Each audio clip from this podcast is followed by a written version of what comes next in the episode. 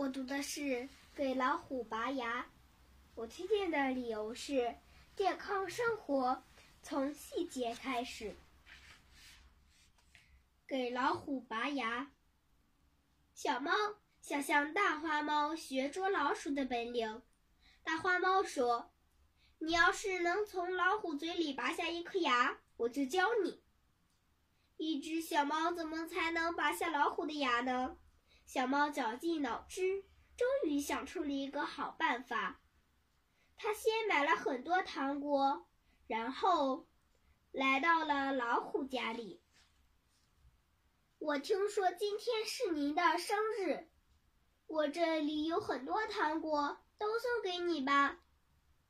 今天不是我的生日啊，你是你弄错了吧？真的吗？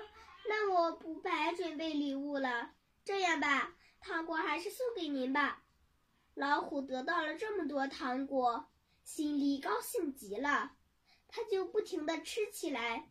结果没几天，老虎的牙齿就开始疼了。